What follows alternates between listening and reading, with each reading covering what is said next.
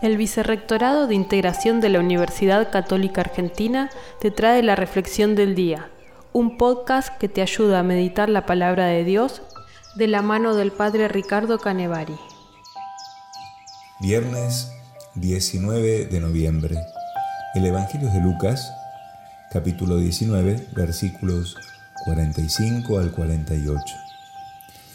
Hoy estamos celebrando a Santa Isabel de Hungría es de alrededor del 1200 y junto a su esposo, Luis IV de Turingia, vivieron un ideal de familia inspirados en el Evangelio.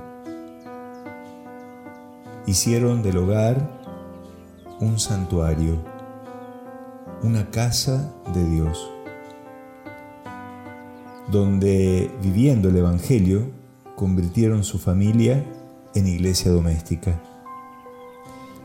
Que Santa Isabel me ayude a transfigurar mi familia, mi hogar, en casa de oración, en lugar de encuentro con Dios y con los otros.